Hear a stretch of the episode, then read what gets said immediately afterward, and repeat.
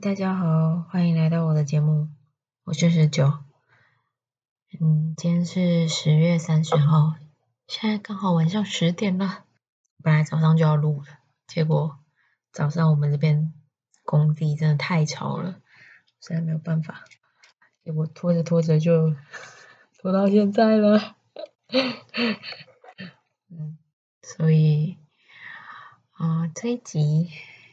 因为我的稿子终于修完了，真的非常的开心。其实前两天就已经修完了，但是那时候已经到了睡觉的时间了。本来想说要一鼓作气的把后记也写一写，结果没有一鼓作气就变成拖延症。然后反正我现在也还没写，大概把这个录完之后，明天吧。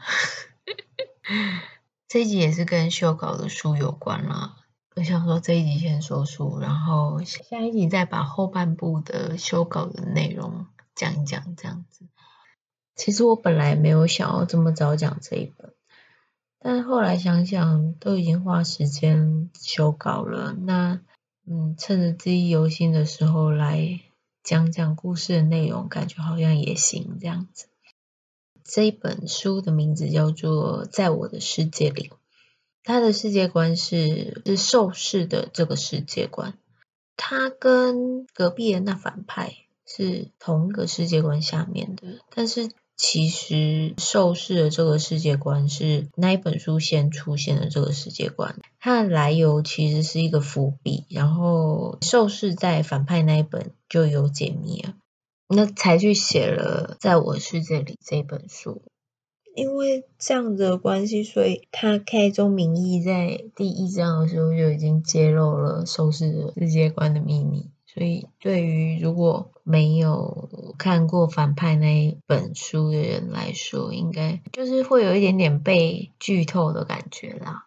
那，嗯，反正如果不在乎这件事情的话，我觉得其实也没差，因为他虽然是最后一个伏笔，可是反派那一本就重点也。不是这个啦，所以他也没有影响到反派的阅读乐趣。我觉得为什么会写在我的世界里呢？哦，我前面有讲过，它原本是短篇，就是我大概只想花五万字去写，因为原本我只是想要把前作的几个配角的支线写完，这样子，五万字大概就是。只能写配角在受试的那一个段落而已，但他没有办法完整在我的世界里的整个故事。就总之，这一次修完稿之后，嗯，其实我的故事的结构是没有改变的啦。修稿的目的是为要让故事的阅读可以更加顺畅，让文字看起来不要没有那么啰嗦而已。所以，就算看过了，不想要再看一次，我觉得也没有关系。但是如果可以引起别人想要看他的兴趣的话，我就觉得，哎，那这样这个修稿就有值得这样子。这个故事其实并不是一个非常讨喜的故事，它有点虐，就是中后段的时候，前面其实因为男主的性格的关系，所以也有一点点小闷。嗯，就男主的名字叫做林根伟。那这个故事大概的架构就是林更伟他在某一次的意外深度昏迷了大概两个月左右。他再次醒来之后，又过了大半年，然后他在某一次的梦境中发现说他正在跟某一个人野战。就这件事情对他来说有点惊悚，因为呃那个某一个人是个男的。但是他就是一个直男啊，他就想，就是就算是做春梦，也不应该是这样吧。而且那个梦又是一个连续的梦，所以对他来讲，就又变成从惊悚变成了一个困扰。几次之后，他就会想要知道说，嗯，那这个男的到底是谁？他为什么会频繁出现在我的梦里面？呃，所以他才下定决心说，想要去找他先前的记忆。他一开始昏迷是因为一个全息的游戏的关系，所以他就是他就本能的就想要回去那个全息游戏去找线索，这样子。嗯，就是故事的展开，就是他回到全息游戏里面，呃，开始慢慢想起他先前发生过的事情。呃，在这个过程中，就是他意识到自己的弱点，还有还有他曾经经历过什么样的痛苦跟委屈这样子。所以其实整体来说，它不是一个很快的故事。其实这个故事我有点不知道从哪里开始讲起好，因为他讲白了是一个一个直男找记忆的过程中被掰弯的故事。可是事实上，掰弯这件事情对整个故事来讲也不是非常重要，只是他刚好他的对象是个男生。我如果今天写一个男主角和女主角的话，他就变成言情的故事，就只是这个样子而已。我只是刚好想要写一个耽美的故事，所以我就我就给他了一个男主。对整个故事来讲，掰不掰弯不是重点，其实是林根卫在发掘记忆的过程中，他更加的认识自己。嗯，我在故事里面有讲到一句话说，一个人在遇见事情之前，他不会知道自己是什么样的人，那直到遇到事情之后，他才会理解自己是什么样的人。那林根卫他就有一点点像是这样子的状况。他借由回想起旧的记忆，那他自己也在慢慢转变。他也可以看清，说就是之前的那一个自己，其实也有做一些错误的决定，所以导致他在过去的时候有一些痛苦跟意外，也许是可以不发生的，可是，嗯，它发生了。就是让他在当下回想起来的时候也是蛮痛苦的，可是嗯没有办法，就是他必须要去面对这件事情。那故事的另外一个主角呢，名字叫舍令宇，呃，令宇呢，他是在打球的时候跟根卫认识的，他本身是个双性恋。他跟根卫他们第一次打球的时候，他其实就对他还蛮有印象。那后来为了要找记忆，所以林根卫他就去问了佘林宇关于说那个游戏的事情，因为他是游戏的元老的工程师，所以他才会去找他。那因为他对他有兴趣嘛，所以他就是想尽办法想要接近他这样。但是他其实是隐瞒自己的身份去接近他的，所以对整个故事在行进的时候，其实佘令宇他就是感觉一直在挖坑给自己跳，然后他就是揣着一个炸弹，然后可能就会担心说那个炸弹不知道什么时候会爆，什么时候会爆这样。就是我在连载的时候，上帝视角，大家都在等着炸弹爆炸这样子。哦，可是令宇的存在对跟未来讲也是算是重要的吧。跟为他在故事里面有另外一个绰号叫做阿莫，我还帮他想了一个绰号来由，就是那个卫字长得太像莫了。然后阿莫他研究所的时候学弟刚进来，然后就看错字，然后就一直叫阿莫学长，阿莫学长，后来就变成就是他的绰号这样子。我还帮他想了一个这样的来源，这样。那其实林根卫其实是在隔壁的那反派就出现过的一个角色。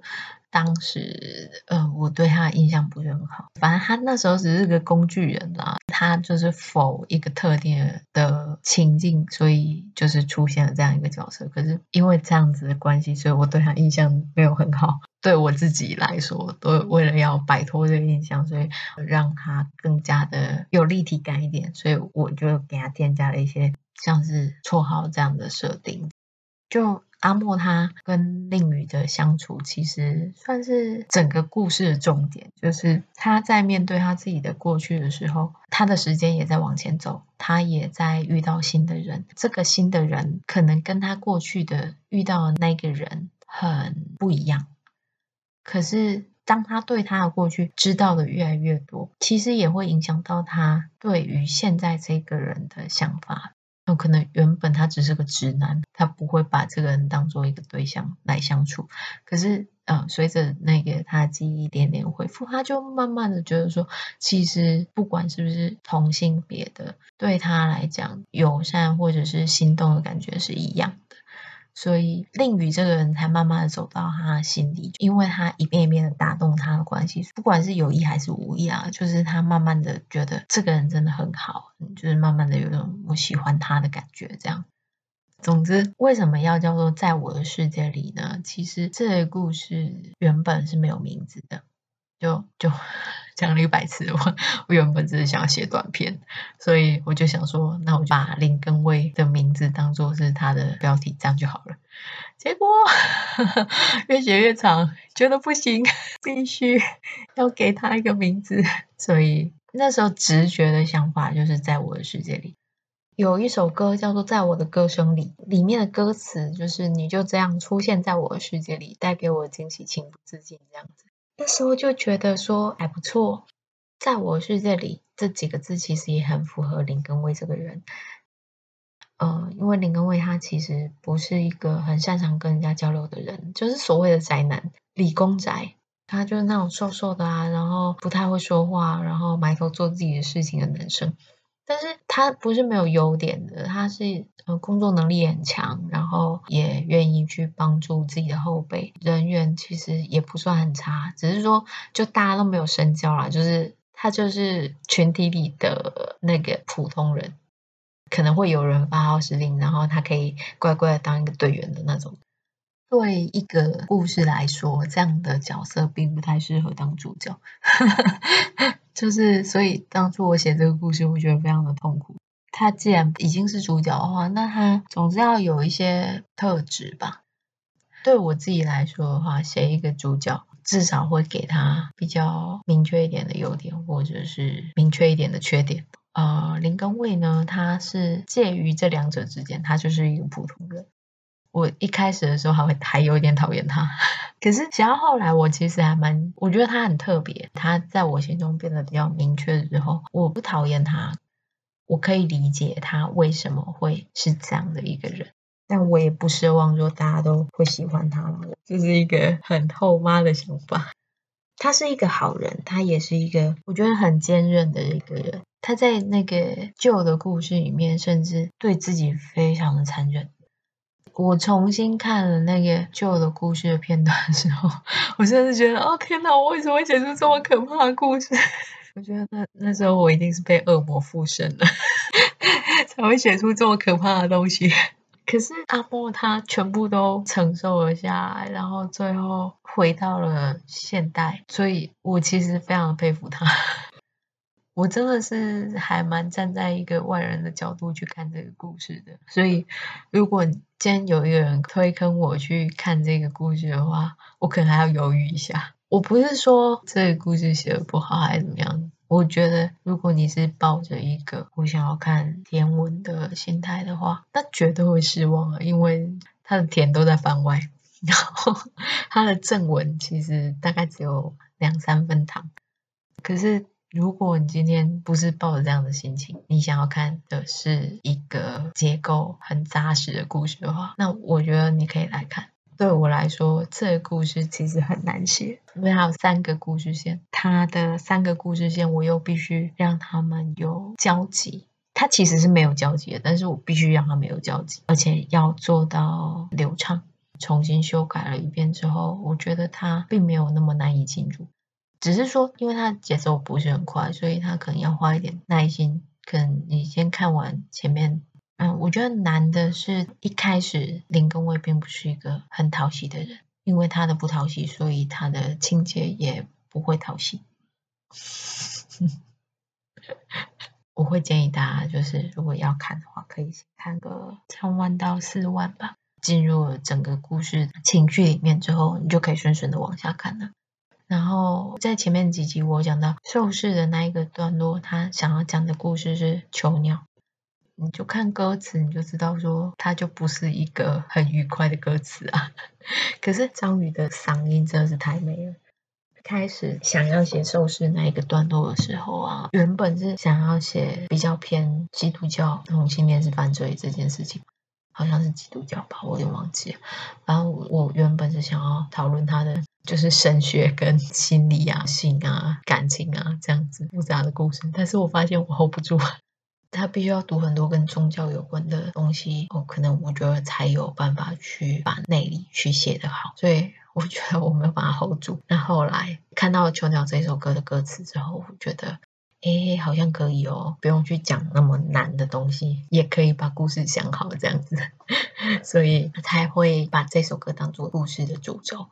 那兽世里面也有一个男主角叫六七，六七是一条蛇，他是一个兽人，他可以同时有两种形态，一种是兽形，一种是人形，这样这个算是原创坑里面很常见的世界观。那有时候大家会加一些恶设啊，就是自己的私人设定。那我就是兽世也有一些我自己的私人设定，我尽量的让世界观比较合逻辑一点。所以他遇到的事情虽然看起来很不合逻辑，但事实上也是有逻辑在里面的。对于阿莫来说，我觉得他掉到收尸是一件很倒霉的事情，就是倒霉到爆炸，他才会掉进去。掉进去之后，他其实一开始运气不算差，他一开始他遇到了好人，所以他在认识这个世界的时候，是世界先给他了一个善意。可是世界没有一直善待他，他跟六七相遇之后，他逐渐感受到了世界对他的恶意，因为他嗯就是照本能的这样子生存嘛，他就会不小心去踩雷，不小心去踩雷，只是说那些雷都没有大到说害他掉到一个大坑里面，所以他没有意识到这件事情。可是当他遇到了一个他没有办法克服的那个点的时候，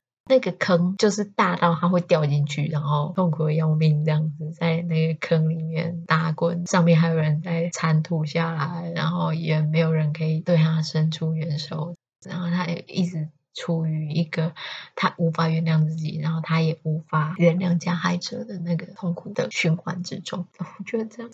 这是我的本意啊，所以我在写的时候其实是觉得啊很棒很棒，他他有照着我的大纲走这样子。但是等我再重看的时候，我就觉得天哪，这是什么故事？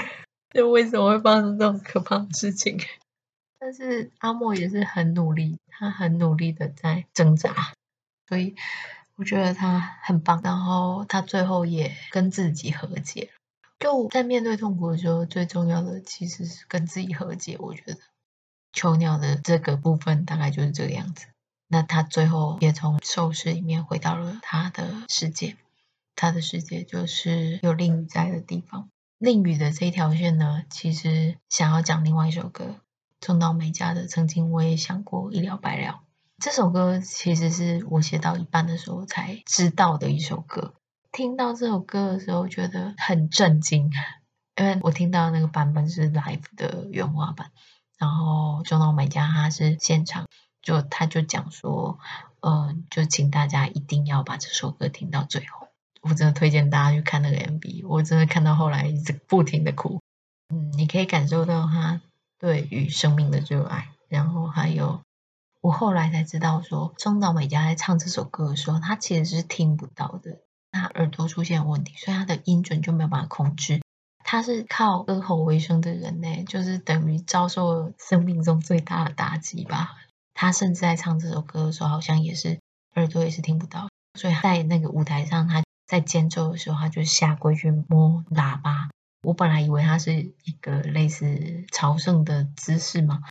后来才发现他其实不是，他是在感受那个喇叭的节奏。我在想，他应该是数着节奏，然后去唱这首歌的。那到底是怎么练出来的？我觉得真的是难以想象。可是就是光这样背后的故事，然后再加上他这首歌的演绎，我就觉得